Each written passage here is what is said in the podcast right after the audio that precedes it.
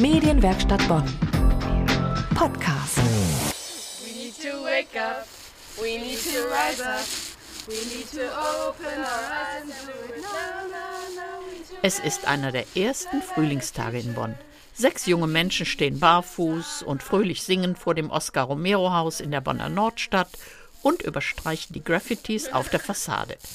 Diese Renovierungsarbeiten sind die Gegenleistung dafür, dass sie fünf Tage kostenlos in dem Haus übernachten dürfen. Die Gruppe macht ein Experiment. Wie ist es, fünf Tage ohne Geld zu leben? Dafür sind die Jugendlichen aus ganz Deutschland angereist. Ihren Geldbeutel haben sie zu Hause gelassen. Warum sie das machen und wie das Leben ohne Geld so klappt, darüber hören Sie gleich mehr. Medienwerkstatt Bonn.